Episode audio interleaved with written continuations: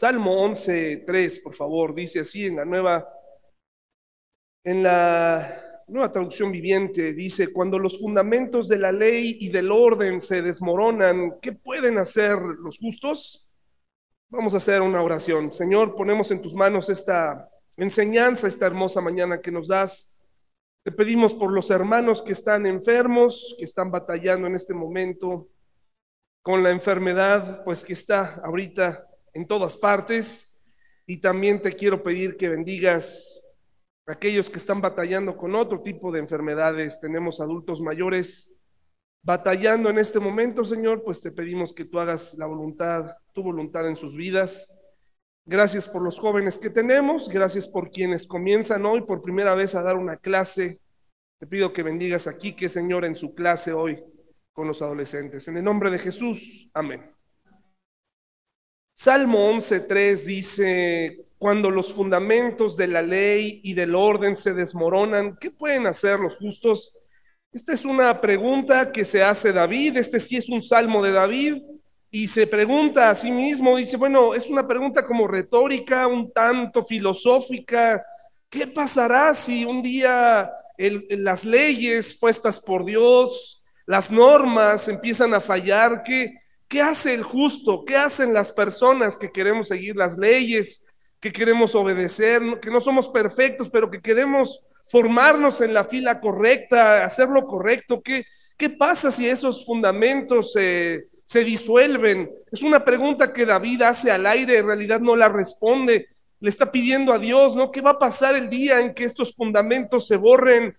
Eh, cuando la sociedad los cambie y ahora resulta que lo que era correcto ahora ya no es correcto, ahora es mal visto. Ya lo vimos eh, hace como un mes, ya no recuerdo cuándo fue, cuando les mostraba precisamente esa tabla de la nueva tolerancia en la que vivimos y la iglesia cristiana se enfrenta a una de las épocas más polémicas que ha existido jamás, pero yo quiero prepararles a ustedes y me quiero preparar para enfrentar esta etapa no a través del temor, no a través del bibliazo, no a través de, eh, eh, eh, replegarnos en nuestras casas, no a través de censurar sistemas o, o servicios, sino a partir del amor, a partir de la inteligencia, a partir del conocimiento de Dios, enfrentar un mundo que cada vez está más confundido, llamándole a lo malo bueno, a lo bueno le llama malo, y tú y yo estamos ahí y tú y yo, bueno, pues ya realmente nos enfrentamos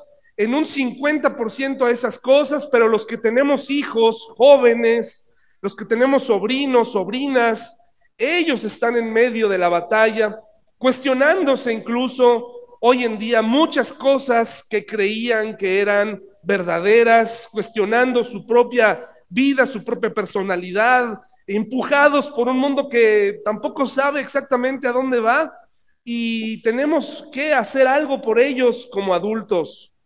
Tenemos que hacer algo. ¿Cuáles son los fundamentos de tu vida, hermano y hermana?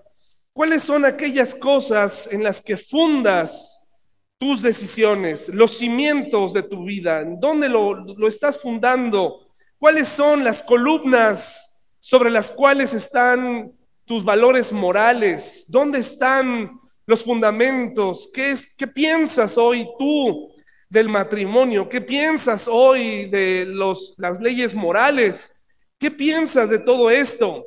Eh, ¿Sobre qué están basadas tus decisiones? Antes de tomar una decisión, ¿qué recuerdas en tu mente? ¿Qué viene a tu mente instintivamente? ¿Qué es lo primero que haces cuando eh, tienes que tomar una decisión moral que viene. Es triste decirlo, pero si algún varón de los que estamos aquí, la estadística dice que si tuviéramos la oportunidad de ser infieles, la mayoría de nosotros, hablando de los varones, lo seríamos, aprovecharíamos esa oportunidad. Eso es triste, pero es real. Y estoy hablando también de gente cristiana. Eh, si la mayoría de los hombres cristianos o no, se nos presentara la oportunidad idónea para ser infieles, lo haríamos, decidiríamos mal. Y ahí nos damos cuenta que nuestros fundamentos, nuestras leyes están endebles, que no estamos blindados en contra de esas cosas. que el porcentaje mayor nuestro y, y, las cosas que suceden en las iglesias de adulterio son posibles porque las personas, incluyendo los pastores, no nos blindamos de eso, ¿verdad? Lo tomamos a la ligera, eh, nos parece algo eh, hasta incluso emocionante. ¿Sobre qué están eh, basadas? ¿De dónde sacamos que lo que hacemos es correcto? Cuando haces algo, ¿cuál es la tabla de medida para, para decir que lo que haces está correcto, no? Cuando un joven decide salirse de su casa, cuando un joven decide casarse, ¿dónde mide que esa decisión fue correcta? Cuando alguien toma una decisión moral, ¿dónde? ¿Dónde decide? ¿Cuál es la medida que usa? Se da mucho en el mundo que las personas dicen es que lo que me pasa en el mundo es injusto, Dios es injusto. Sería interesante saber cuál es la medida en la que ellos están midiendo sus circunstancias, ¿verdad? Eh, porque muchos pensamos que nuestros problemas son exclusivos o que somos los que están, estamos sufriendo más por sobre todos, ¿no? ¿Sobre qué? ¿Cuál es la medida para medir lo que hacemos? El mundo prueba vez tras vez lo que creemos. Ahí en Salmo 11.2 dice, los malvados ponen las cuerdas a sus arcos y acomodan sus flechas sobre las cuerdas, disparan desde las sombras contra los de corazón recto. Yo no sé ustedes, a veces pareciera que a lo mejor solo soy yo, pero o si es la paternidad que me ha sensibilizado un poco más a ver cosas que antes no veía. Pero no solamente allá afuera estamos confundidos, dentro de las iglesias tampoco sabemos qué hacer. No sabemos si ser rígidos con los jóvenes, no sabemos si ser permisivos, no sabemos si eh, disfrazarnos para atraerlos, no sabemos si contarles chistes, no sabemos cómo vestirnos. Eh, y al final se vuelve un, un desastre, hermanos. Los jóvenes ya no quieren venir a las iglesias. Las reuniones de jóvenes a veces son insultos intelectuales para los jóvenes que no son tomados en serio. Los queremos poner a, hacer concursos de comida, eh, los queremos hacerlos a bailar, hacer cosas ridículas, eh, cuando muchos de ellos a cierta edad lo que quieren es información relevante. Tampoco sabemos cómo abordar la problemática y tenemos que unir, hermanos, ser firmes y unir fuerzas para ayudar a esos casi 18 jóvenes que ya están allá arriba. David se pregunta, ¿qué debe hacer el justo? ¿Hay algo que se puede hacer cuando aparentemente el orden de Dios comienza a caer? Hay tres cosas que quiero compartir con ustedes que pudiéramos ir haciendo cada uno de nosotros. Doy por hecho que somos cristianos, doy por hecho que amamos a Dios, que no somos perfectos, pero que queremos dar un poco más de batalla, información y poner nuestra vida en orden. Y la primera está en el Salmo 119, 41, donde hemos estado estudiando el Salmo más grande de la Biblia, el capítulo más grande de la Biblia. Y el Salmo 119, 41, este acróstico, nos toca estudiar la letra del alfabeto hebreo que se llama Bab. Bab es, es, es V, ¿verdad? Bab. No es una U, ¿verdad? Es Bab. Para los que nos acompañan por primera vez o tienen poco en la iglesia, estamos estudiando este salmo que tiene unas letritas en la parte de arriba. No fueron errores de imprenta, Yoli, no fueron errores de imprenta. No, no digas, bueno, esto es, ¿qué pasó aquí? No, no, no, no, no, Yoli, esto es, son las letras del alfabeto hebreo. ¿Verdad? Ahí están las letras del alfabeto hebreo, un acróstico y en base a esa letra del alfabeto se escribió, digamos, un poema esto para ayudar a la mente a memorizar la ley en aquellos entonces, ¿no?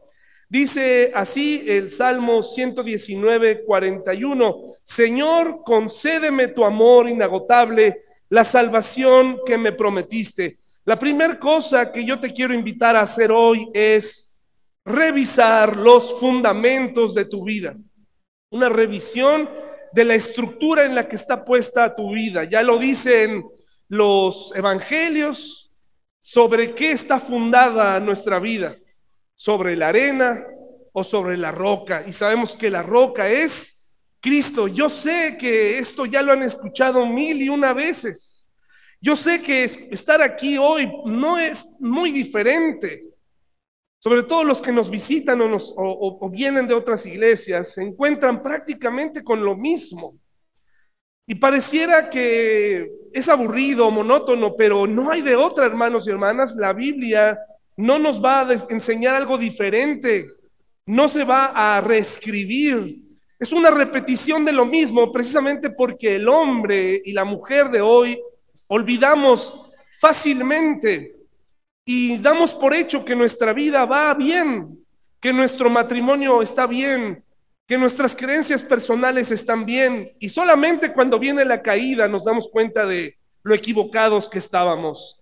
El Salmo 119, 41, este salmo de un autor anónimo, dice, Señor, concédeme tu amor inagotable, la salvación que me prometiste. Número uno, fundamentos para vivir. ¿Cuántos de nosotros aquí nos hemos sentido en una crisis de fe? Cuando nos medimos, al menos por fuera, con alguna persona que creemos que está viviendo mejor su vida cristiana que nosotros. ¿Le ha pasado? Cuando ves a alguien y dices, wow, esa persona se ve que todos los días ora, ¿no? ¿Cómo me gustaría que me mostrara sus rodillas? Seguramente están llenas de callos por orar, ¿no? Eh, ¿Cómo me gustaría estar en una discusión para cómo resuelve las cosas? Porque por fuera vemos a la gente, pensamos que hacen todo bien, ¿no? Y entonces nos causa cierta sensación de retraso, de tristeza, de fracaso espiritual. Nadie nos puso ahí, pero somos nosotros quien al medirnos sentimos que no estamos a la altura y, y realmente no hacemos mucho por salir de ahí. Nos quedamos años idealizando al hermano, al pastor, ¿no? A la esposa del pastor, a la hermana tal, a la maestra tal, y pensamos, yo quisiera ser un día como él, como ella, cuando en realidad todos los que estamos aquí, absolutamente todos, tenemos batallas tremendas, caídas estrepitosas, de las cuales probablemente muchos no se enteran, pero Dios toda la semana está lidiando con nuestra carne, con nosotros. Y hoy quiero decirte que cuando te sientas un fracaso espiritual, cuando te miras con otras personas, cuando vengas a la iglesia y te des cuenta que no sabes absolutamente nada de la Biblia, cuando te miras a otros y te des cuenta que han pasado 10, 20 años y que eres un cristiano de mucho tiempo, pero parece que no hay un avance real, Hoy quiero que sigas el ejemplo de este salmista. Le pide a Dios, concédeme tu amor inagotable. Un fundamento de la vida del hombre y la mujer cristiana hoy en día es saber lo siguiente. El amor de Dios es inagotable hacia ti. No hay nada que puedas hacer que te separe de su amor, no te, no te conmueve. No hay nada que puedas hacer, ni siquiera tu rechazo por su amor, ni siquiera tu actitud de jactancia de qué pecador soy. Su amor inagotable está accesible para ti. A veces manifestado con flores, a veces manifestado con poemas y salmos, pero a veces también manifestado con disciplina, con consecuencias, pero ahí está el amor inagotable de Dios hacia ti. Ese es un fundamento de la vida. Ese es un fundamento para vivir, porque allá afuera, cuando todo sale mal, cuando observas que el negocio no funciona, que, que el matrimonio no funciona, que que vuelves, que hay una verdad bíblica que no terminas por entender. Cuando todo se derrumba, cuando no hay una medida, cuando estás en lo más bajo de tu vida espiritual, Lo único que nos sostiene a ti y a mí es el amor inagotable de Dios. Ese es un fundamento para vivir cuando nadie más quiera amarte, cuando nadie más esté dispuesto a dar algo por ti. El amor inagotable de Dios es el fundamento para vivir en una época en donde se habla de mucho amor, pero en realidad no saben lo que es el amor hoy en día solamente traducido a la sexualidad. Las parejas hoy se enamoran, es un sentimiento que dura aproximadamente dos años. No me lo van a creer, según un dato interesante, el enamoramiento real, esa sensación de mariposas, de hacer algo por una persona que amas. Ay, hermanos, qué sensación, ¿no? ¿Te acuerdas cuando viste a tu pareja por primera vez? Ya ni te acuerdas. Pero haz memoria, ¿qué pasaba cuando lo viste por primera vez, cuando la viste por primera vez? ¿Qué, qué sensación? No le viste esas imperfecciones que siempre tuvo, que descubriste tres meses después qué es lo que realmente dura el enamoramiento. Tres meses. Y después viene la realidad.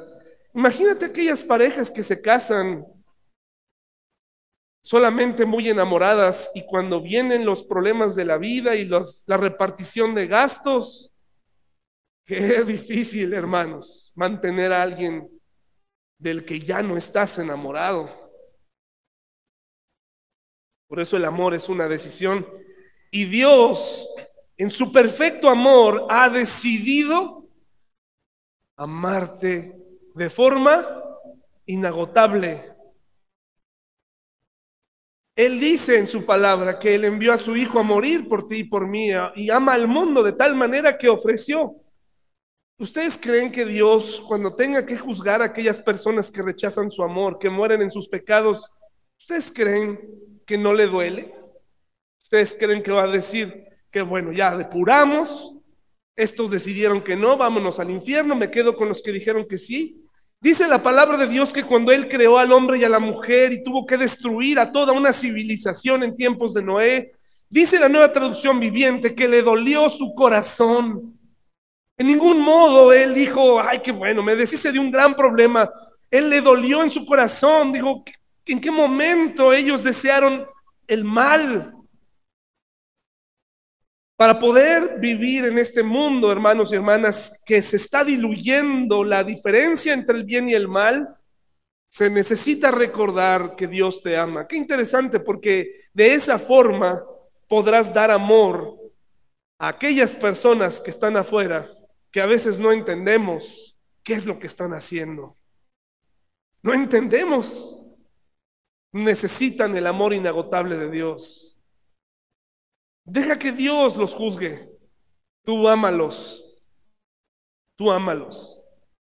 Ya hablaremos eh, sobre en qué momento llegará el punto en donde tendrás que exhibir la verdad y y esa verdad te separará de algunas relaciones, porque hemos hablado que amar a Dios provoca problemas sociales. Yo puedo amar a una persona pero puedo no estar de acuerdo con la forma en cómo vive o las cosas que decide, las cosas que hace, pero puedo amarla. Y puedo orar a Dios para que los transforme, para que los cambie, para que haga algo grande en su vida. La segunda cosa es, está, les pido que vayan a Efesios 3, 18 al 20, mientras yo les leo la otra parte, el otro fundamento de la vida. Hay muchos, pero yo quiero que uno de esos sea el que tú recuerdes el amor inagotable de Dios.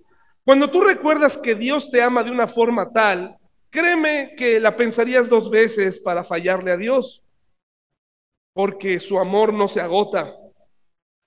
Pero también el salmista dice, la salvación que me prometiste.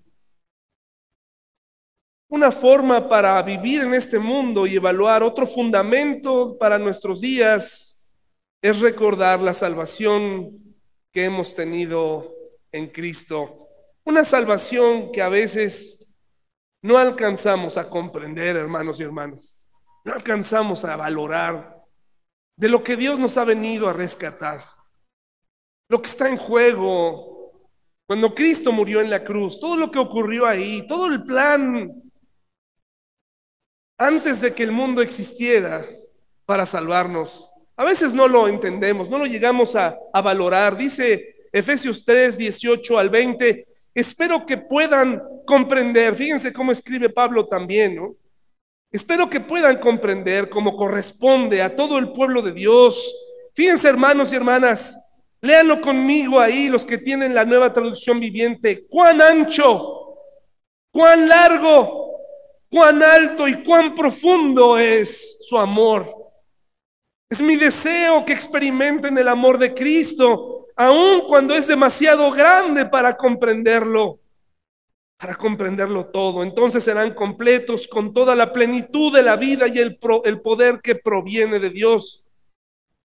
Y ahora, que toda la gloria sea para Dios, quien puede lograr mucho más de lo que pudiéramos pedir o incluso imaginar mediante su gran poder que actúa en nosotros. ¿Cómo es su amor, hermanos? y se traduce en la salvación de tu alma.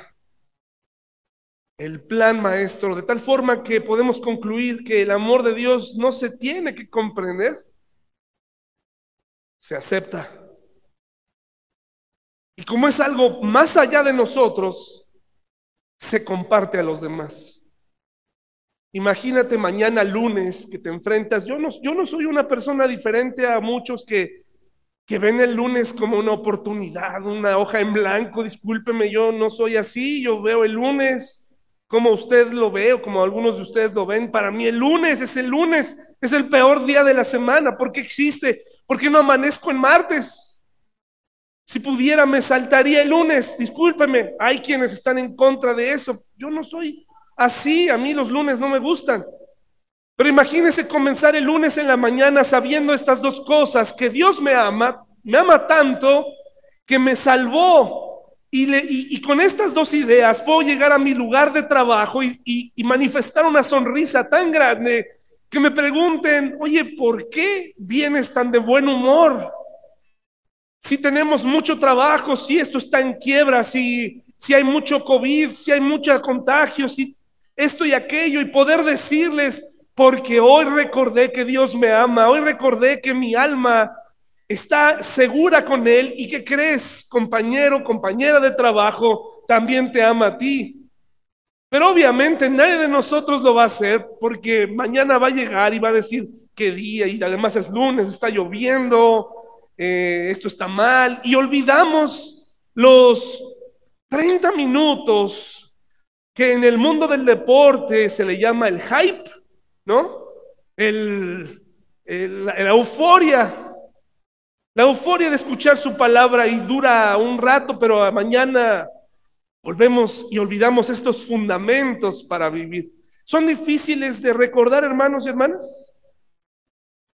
Su amor inagotable y una salvación tan grande en favor tuyo y en favor mío para vivir en un mundo confundido en un mundo en crisis, donde cada día sale una cosa diferente, un problema diferente, una enfermedad diferente, transmitida por un animal diferente, por una persona que decidió comerse un animal diferente, por alguien que hizo una inmoralidad con un animal. De veras, hermanos y hermanas, eso es una realidad. Que no lo quieran decir así porque no es políticamente correcto, pero es así.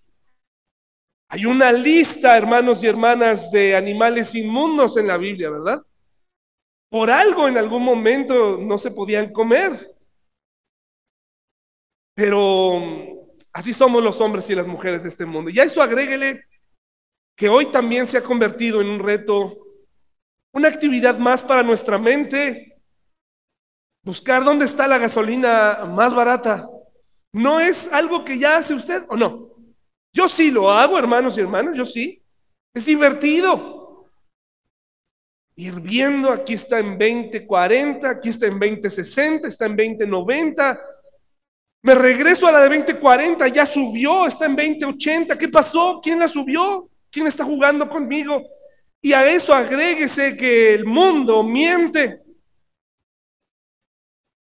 ¿En qué bomba están robando menos? ¿Quién de ellos te puede dar litros de a litro?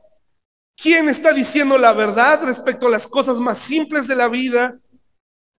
Hermanos, las mentiras, el ser gente no confiable es algo de todos los días. ¿Sobre qué estás fundando tu vida? ¿Eres confiable? ¿El amor de Dios te ha hecho ser una persona íntegra? ¿O ya no sabemos quién eres por cómo te conduces?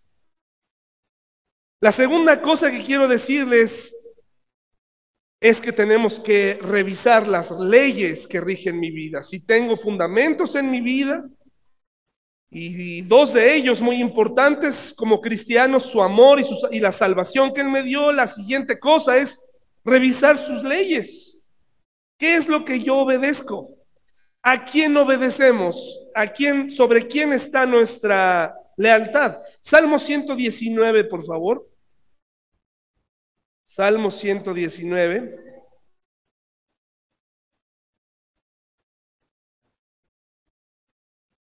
43 al 44. Ya es difícil hoy en día encontrar gente confiable, hermanos y hermanas.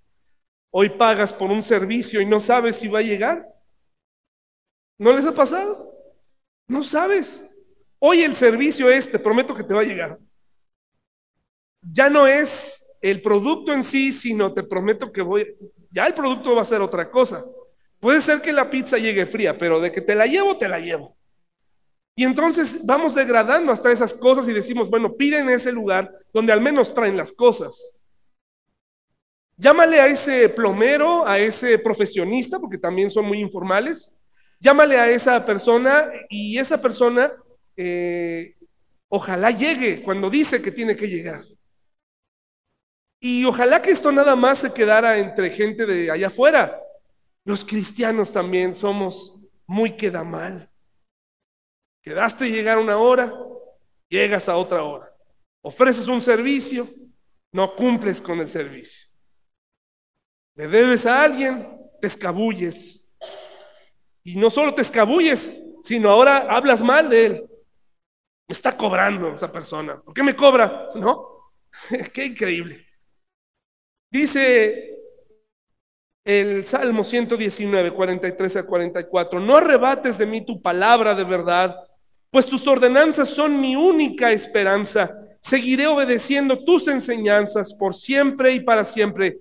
Revisar las leyes que rigen mi vida, sus ordenanzas. ¿Hace cuánto que hiciste un repaso de las leyes que Dios te pide y a ti, a ti y a mí como cristianos, que debemos obedecer? Por ejemplo, hermano y hermana, ¿ya se te olvidó que la Biblia dice que no debemos dar cohecho a nadie?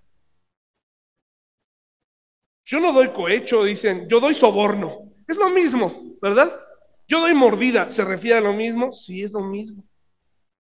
Ya se te olvidó que la Biblia nos pide a los cristianos no sobornar a nadie. ¿Hace cuánto que hiciste una revisión de lo que Dios te pide que hagas? Solamente recordamos lo que nos conviene o en donde no estamos infringiendo la ley.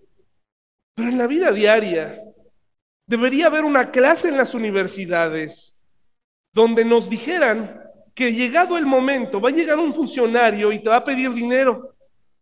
Y en la clase de ética, que por cierto todo el mundo seguramente sacamos 10, o la de valores humanos, todos sacamos 10, pero éramos terribles personas y a veces lo seguimos siendo. Pero en la clase de ética nos deberían decir, y tú debes decir como profesionista, yo no soborno a nadie. Deberían explicarnos cuando salimos de las universidades que llegará el momento en el que nos van a decir que hay algo que nadie te explica llamado los impuestos. Las universidades te enseñan a trabajar y a que tu ego crezca de tal manera que en algunas escuelas pienses que solo por egresar mereces un empleo o mereces un trabajo, mereces un puesto directivo, no mereces trabajar. Solamente decirles yo soy egresado de tal lugar no voy a decir ninguna universidad, ustedes saben mi completa, este, mi completo odio hacia ciertas universidades, pero no los voy a decir. Lo que quiero decir en general es que la mayoría de las personas piensan que con eso es suficiente. Debería haber una clase que dijera, en algún momento cuando ganes te van a quitar un porcentaje de impuestos muy importante. ¿Y qué crees? Lo vas a tener que pagar. Porque de eso subsiste un país. Tienes que devolver un poco de lo que, o mucho. Pero como vivimos acostumbrados a no pagar ciertas cosas, o a creer que ese dinero es nuestro, nos cuesta trabajo devolver. Ese es el mismo problema que Jesucristo enfrentó con sus discípulos en algún momento, ¿no? Cuando tenían que pagar los impuestos y Jesús nunca les dijo, a ver, aquí, a ver, a mí me disculpas, nosotros no pagamos, nosotros no te debemos nada, ni a ti, ni al César, ni a nadie más, nosotros no te vamos a pagar nada. Es injusto, claro, Jesucristo vivió en una de las épocas más injustas a manos de un grupo de personas injusta. Y el Hijo de Dios, el hombre, eh, Dios hecho hombre que decidió nacer en un pesebre, decidió renunciar a un bienestar económico. Sorprendentemente, en vez de decir, a ver, y no solamente no voy a pagar yo, ni siquiera ninguno de estos, nunca más le vas a volver a cobrar ni un solo centavo, el Señor Jesucristo dice, claro que sí, darle a César lo que es del César. En otras palabras, darle a ese individuo lo que está pidiendo, aunque sea injusto, dáselo. Yo me haré cargo de él. Y entonces mandó a alguien a recoger un pez y adentro había un estatero y ahí adentro estaba el impuesto de él y de uno de sus discípulos, dejándonos hoy en día una gran lección de decir, paga. El Señor no nos preguntó a nosotros, ¿qué periodo, qué momento de impuestos te parece bien? ¿Qué cosas de la ley, qué cosas de la ley de Dios estás analizando y te convienen y las pagas y las vives y las cumples? Hay que revisarlas, pero no podemos tratar de salirnos con la nuestra. Tarde o temprano se sabe Romanos 12, hermanos y hermanas, nos invita en medio de una sociedad bien corrupta como la romana y le habla a un grupo de personas ahí y les dice, les hace un llamado a su lealtad y a una revisión a sus leyes y a, y a sus leyes morales. Y pudiéramos hacer una predicación de este capítulo y si me permite voy a leer todo el capítulo y va a ver cómo cada palabra que dice, al menos a mí, me va entrando profundamente. Y haremos algunas anotaciones. ¿Cuál es tu credo, hermano y hermana? Es decir, tu, si yo te preguntara tus fundamentos, si yo te preguntara cuáles son tus leyes, obviamente sabemos que provienen de la Biblia, pero hay unas que obviamente no vamos a obedecer, las vamos a tratar de evitar porque esa es nuestra naturaleza. Pero Romanos 12, Pablo le escribe a este grupo de cristianos en Roma, un lugar corrupto. Y mire lo que dice, hermanos y hermanas. Por lo tanto, amados hermanos, les ruego que entreguen su cuerpo a Dios por todo lo que Él ha hecho a favor de ustedes. Es decir, los que contestamos y los que estamos conscientes de su gran amor, de pronto Pablo dice, ahora en consecuencia, dale tu cuerpo. ¿No es tu cuerpo lo mejor que tienes? ¿No es tu cuerpo lo mejor que tienes? Sí, hermano, hermana, no importa cómo esté, ¿eh? no importa cómo lo midan otros, tu cuerpo es una maravilla. Y dice él, dáselo a Dios, que sea un sacrificio vivo y santo, la clase de sacrificio que a él le agrada. Esa es la verdadera forma de adorarlo.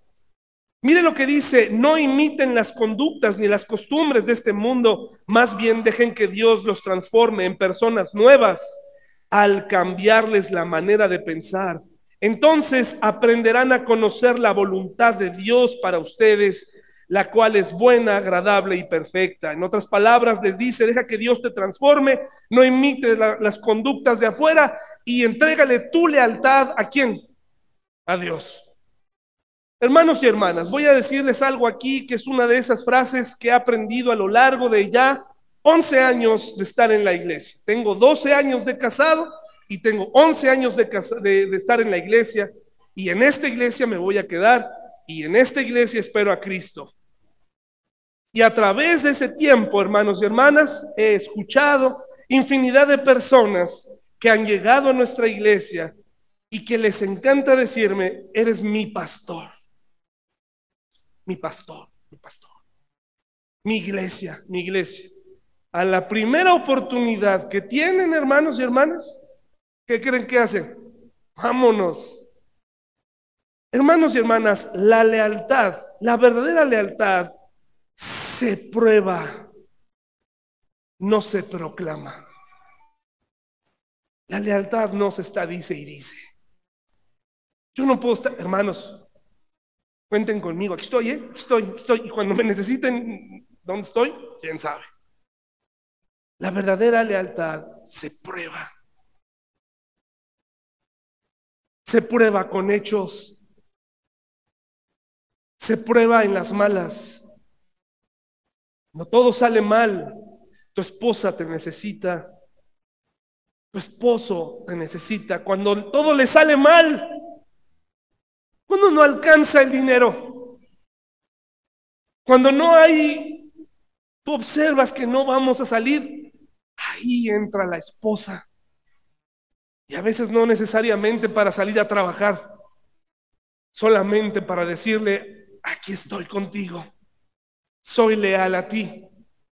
Tú te quedas con tu esposo aunque haya perdido el cabello, te quedas con tu esposa aunque ya no sea. Hermanos y hermanas, hay parejas que están juntas hoy solamente por la conveniencia económica.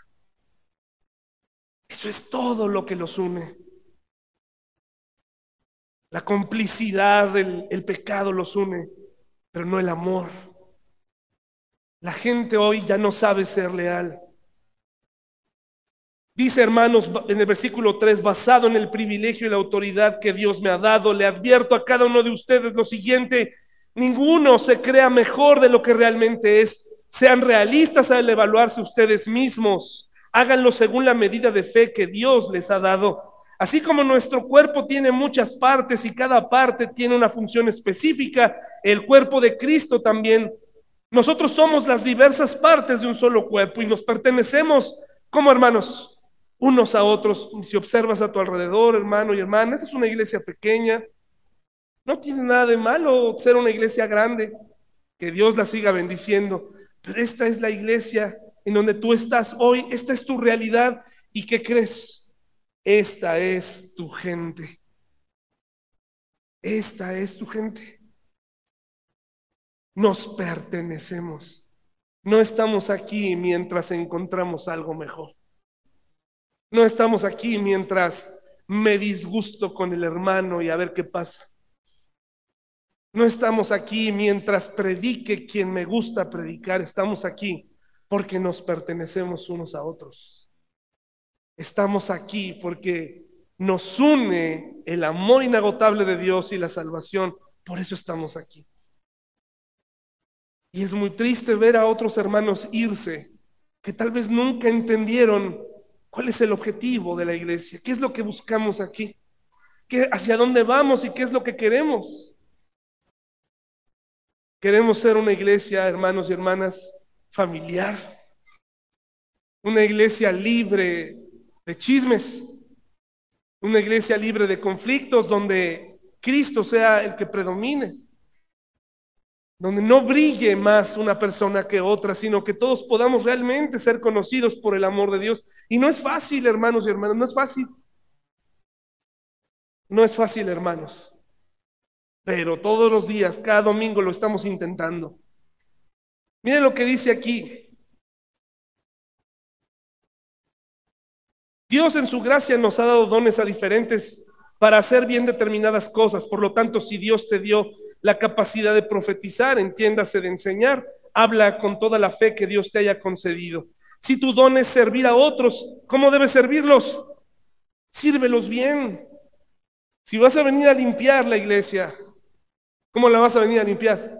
Bien. ¿Sabes por qué la limpio bien? Sí, porque lo hago para Dios, pero también porque tú te vas a sentar aquí. Lo voy a hacer por ti también. Y dicho sea de paso, necesitamos gente que nos ayude más a limpiar, porque a veces es pesado ya con más salones. Haz un tiempo para hacerlo. Dice, dice aquí, hermanos, si tu don consiste, dice, si eres maestro, ¿cómo? Enseña bien, prepárate bien. Si tu don consiste en animar a otros, anímalos. Si tu don es dar, hazlo con generosidad. Si Dios te ha dado la capacidad de liderar, ¿qué dice hermanos y hermanas? Toma la responsabilidad en serio. ¿Te vas a hacer cargo de algo? Hazlo en serio. Hazlo en serio, hermano y hermana. Tómalo en serio, tómalo como, como si te pagaran por hacerlo. No nos salgas con que, híjoles, que siempre no. ¿Qué creen, hermanos? Yo quiero ser, este, ya encontré esto mejor y pues me voy. Hermanos y hermanas, ¿ustedes creen que no podríamos encontrar otro lugar? ¿Que no podríamos estar bajo el cobijo de una iglesia enorme y pedirles que vinieran y nos dieran dinero y nos apoyaran? Estamos aquí precisamente porque muchos de nosotros estamos hartos de ese abuso de poder Queremos aprender la Biblia libremente, conocernos. No hemos entendido nada si ustedes piensan que aquí nuestra meta es afiliarnos a, buscar apoyo de. ¿Por qué? Eso es una falta de respeto para los que están aquí. Tú eres suficiente para mí. Yo soy responsable de enseñar y tengo que tomarlo en serio. No puedo salirte con que ya me voy. Dice hermanos y hermanas, y si tienes el don de mostrar bondad a otros, hazlo con gusto. No finjan amar a los demás. Ámenlos de verdad. Aborrezcan lo malo, aférrense a lo bueno, ámense unos a otros con un afecto, como hermanos, genuino. Nos cuesta mucho trabajo, hermanos, amarnos. Ámate de forma real, ámale a los, ama a los demás de forma real.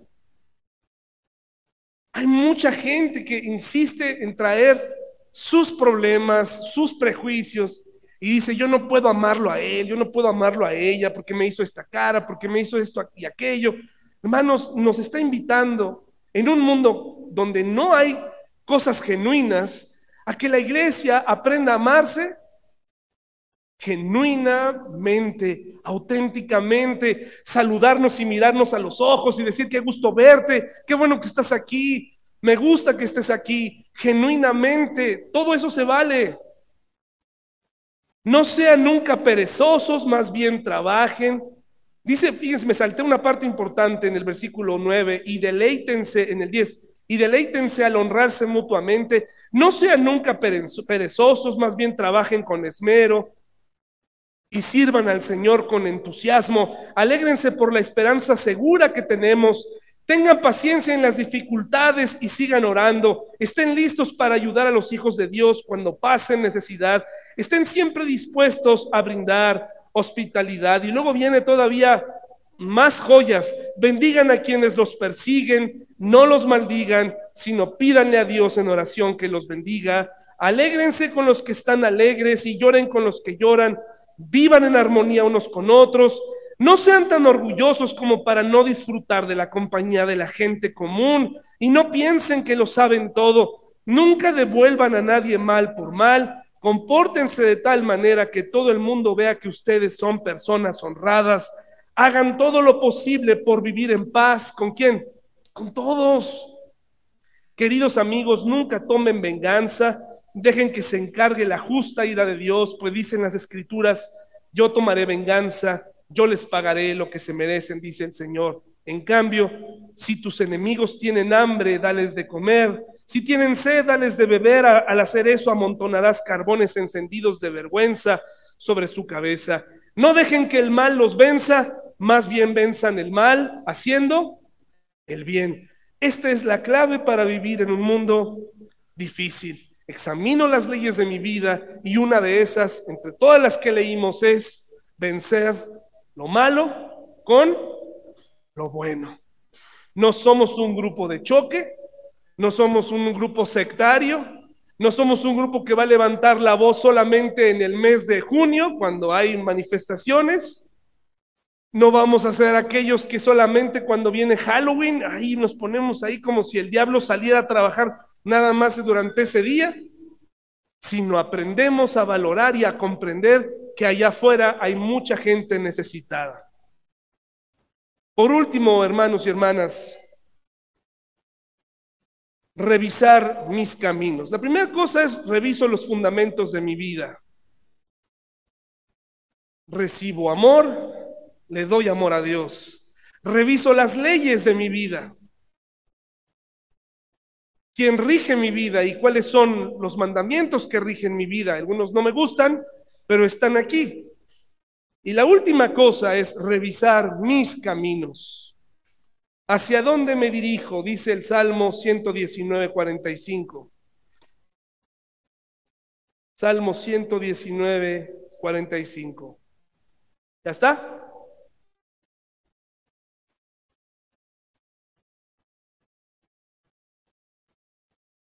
Cuando, un, cuando el salmista habla de una revisión de fundamentos, habla de amor, pero habla de leyes.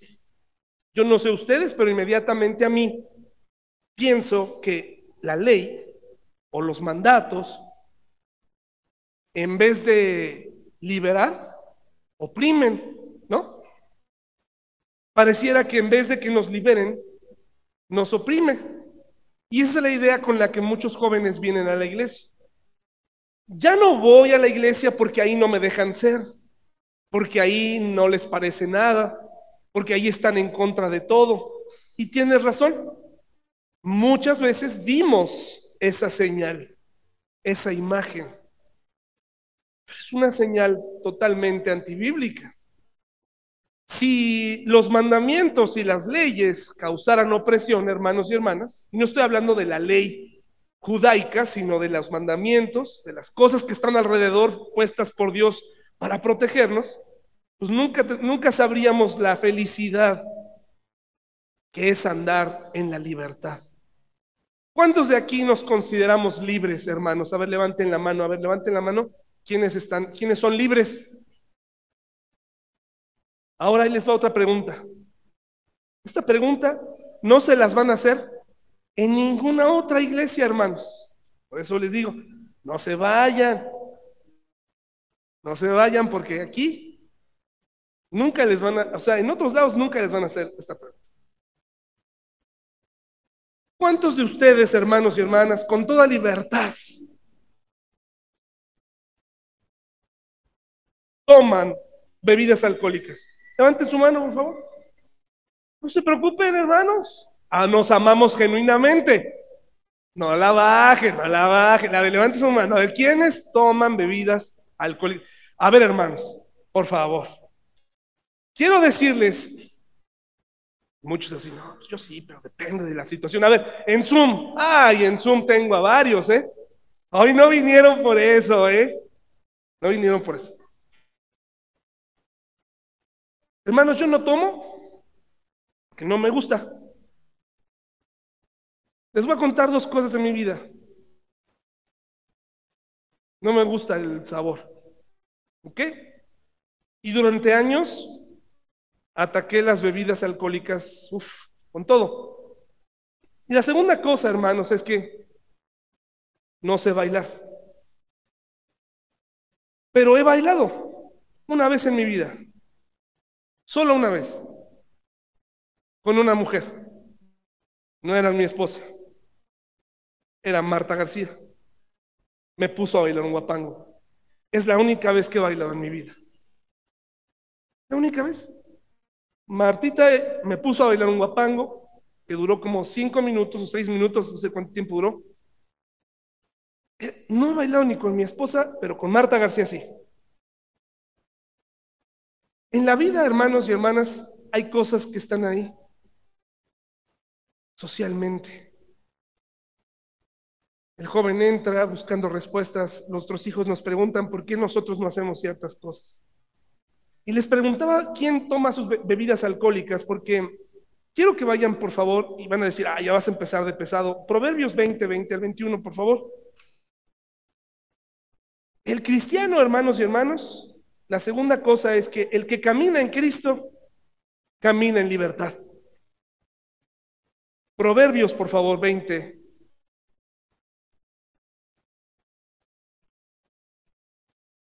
Ya quedamos que algunos de ustedes en su iglesia, en libertad, me dijeron que consumen bebidas alcohólicas. No tomen nota, nadie les toma una foto, están entre familia, están en casa y nadie de nosotros está diciendo, la pregunta no fue, ¿cuántos de ustedes se han embriagado? Yo nada más pregunté cuántos utilizan, cuántos toman bebidas alcohólicas, cuando comen, hoy están de moda los viñedos, la gente va a los viñedos, los jóvenes mm, eh, se intoxican con vino, me han dicho que eh, emborracharse con vino es aún peor. El vino, el baile, el fumar, todas esas cosas son pretextos. Y lo que separa a los cristianos libres de los que no son libres, porque son esclavos de ciertas cosas, como las que acabo de mencionar, ¿no? Dice Proverbios 20 del 20 al 21. ¿Ya está? Pues no, me equivoqué. Déjenme ver, hermanos. Primera Corintios 6, 10, hermanos. Primera Corintios 6, vamos a olvidar ese tantito. Esto que le voy a mostrar, en ese pasaje, eh, Proverbios nos habla de las consecuencias de una persona que se embriaga. Y dice que está en un mastelero, mastilero y que está como en un barco y que no le importa incluso a veces hasta perder la, conciencia. Primera Corintios 6, 10. ¿Ya está?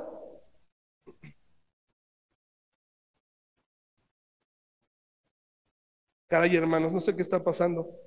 Me estoy equivocando. Ah, sí, estoy, estoy mal. Primera Corintios 6, 10. Aquí está. Si usted lee estos capítulos, estos pasajes que le voy a leer a continuación, tienen que ver con cosas muy interesantes. Dice, en cambio, creyente, en cambio, desde el versículo 6 de 1 Corintios 6 en adelante, dice, en cambio, un creyente demanda a otro justo frente a los incrédulos. El hecho de que tengan semejantes demandas legales unos contra otros es en sí una derrota para ustedes. ¿Por qué mejor no aceptar la injusticia y dejar el asunto como está?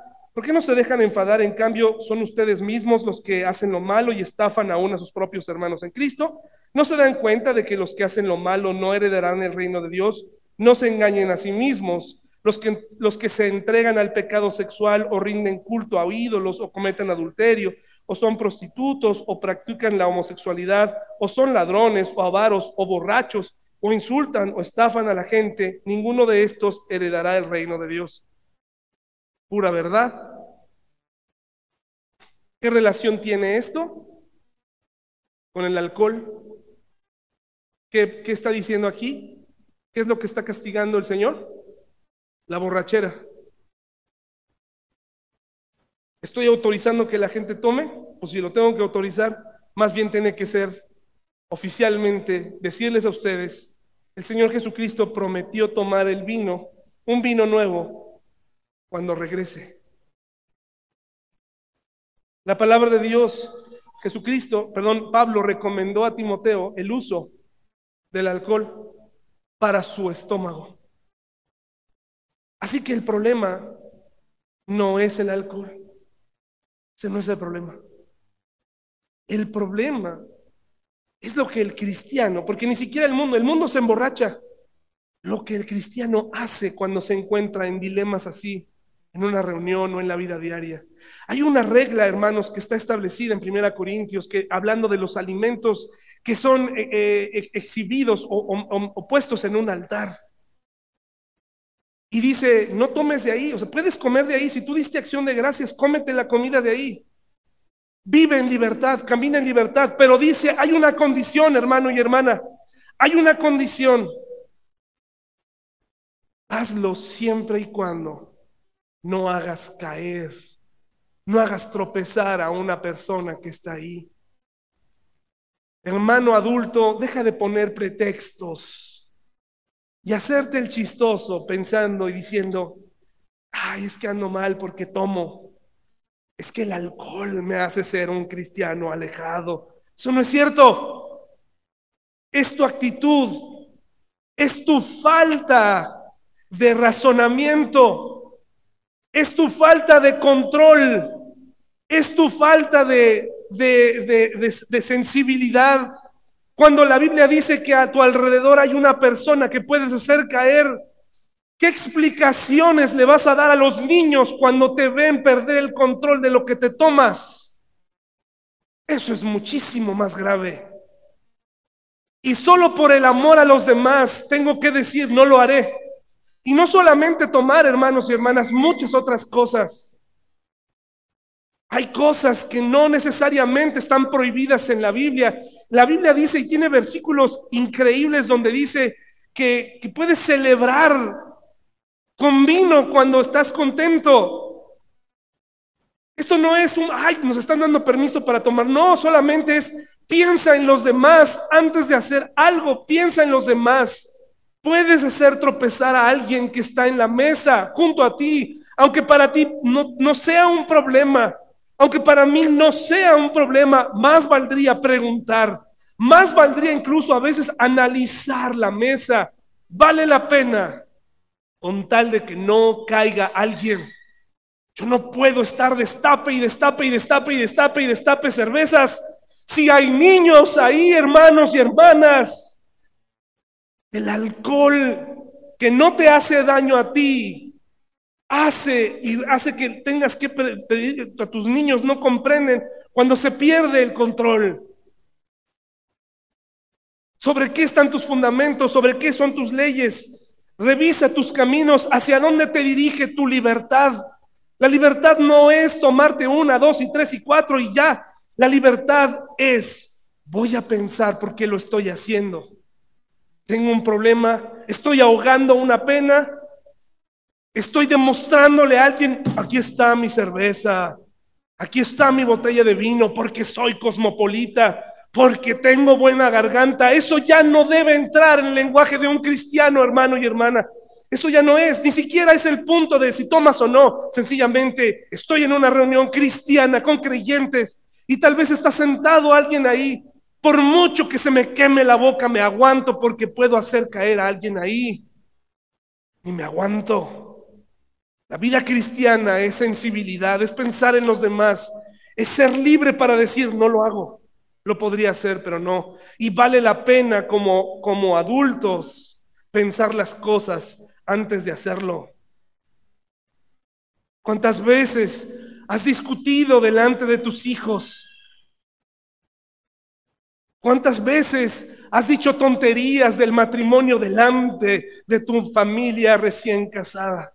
de tu hija o tu hijo recién casado y has dicho cosas que no deberías haber dicho. No te fijaste. No piensas en los demás. ¿Cuántas veces nuestros hijos entran a nuestro cuarto llorando porque no te aguantas? Tu lengua es asquerosa, eres vil y lo disfrutas. Y el niño entra y dice, dejen de pelear. Y tú sigues porque eres muy hombre. Eres una mujer que no se deja de nadie. Y los niños piden ayuda. En un momento se desmorona todo un hogar. Eso no es andar en libertad. La Biblia nos ha dicho, nos dice lugares hermosos, Segunda Corintios 3, 16 al 18, hermanos y hermanas, nos dice algo que duele, me duele mucho leer. Personalmente es un fracaso para mí. Dice, hermanos, 2 Corintios 3, 16, dice, en cambio, cuando alguien se vuelve al Señor, el velo es quitado, pues el Señor es el Espíritu. Y donde está el Espíritu del Señor, ahí, ¿qué cosa hay? Libertad. Ahí hay libertad en ese hogar donde vive Dios, decidimos no maldecir porque hay libertad para hablar correctamente. En este hogar tenemos la libertad para tomar o para no tomar, pero hemos decidido no tomar para no ser de tropiezo a nadie. En este hogar podemos poner la clase de contenido que queramos, pero hemos decidido no hacerlo porque somos libres. Y yo quiero poner eso en mi hogar. Qué fracaso siento en mi vida, en mi hogar. Qué tristeza y qué impotencia cuando me encuentro a mí mismo en mi casa atado a discusiones, atado a malos entendidos, atado por dinero, atado por mis deseos, dando un ejemplo terrible a mis hijos, a mis hijas, a mis sobrinos, y decir, ¿está o no está aquí el Espíritu de Dios? ¿Está o no está aquí? A veces parece que no está. Hace tiempo que lo expulsamos de aquí. Hace tiempo que dejamos de ser cristianos libres. El cristiano que está alejado piensa que porque no toma, porque toma más bien, ya está alejado de Dios. Ese no es el problema. El, vino no es el problema. Las fiestas no son el problema. Son las intenciones del corazón, es el ritmo que baila tu cuerpo. Es el ejemplo.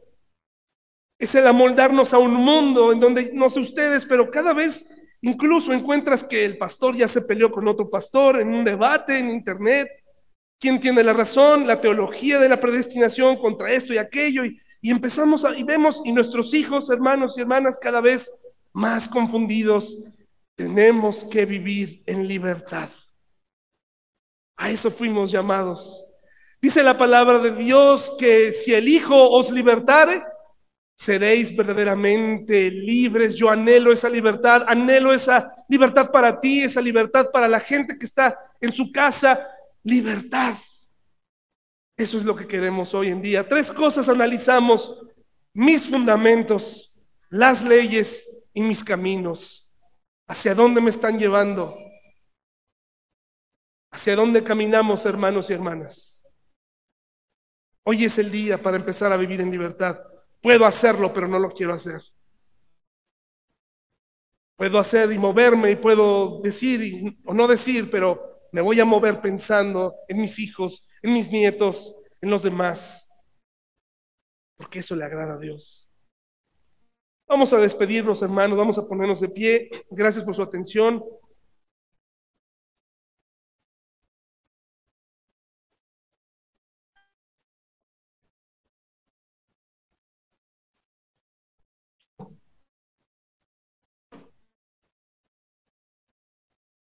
Gracias por quedarse en la iglesia, hermanos, hermanas. Gracias por estar en las buenas y en las malas. Ahora nos toca edificarnos mutuamente. Ahí hay un grupo de jóvenes que necesitan mucha ayuda.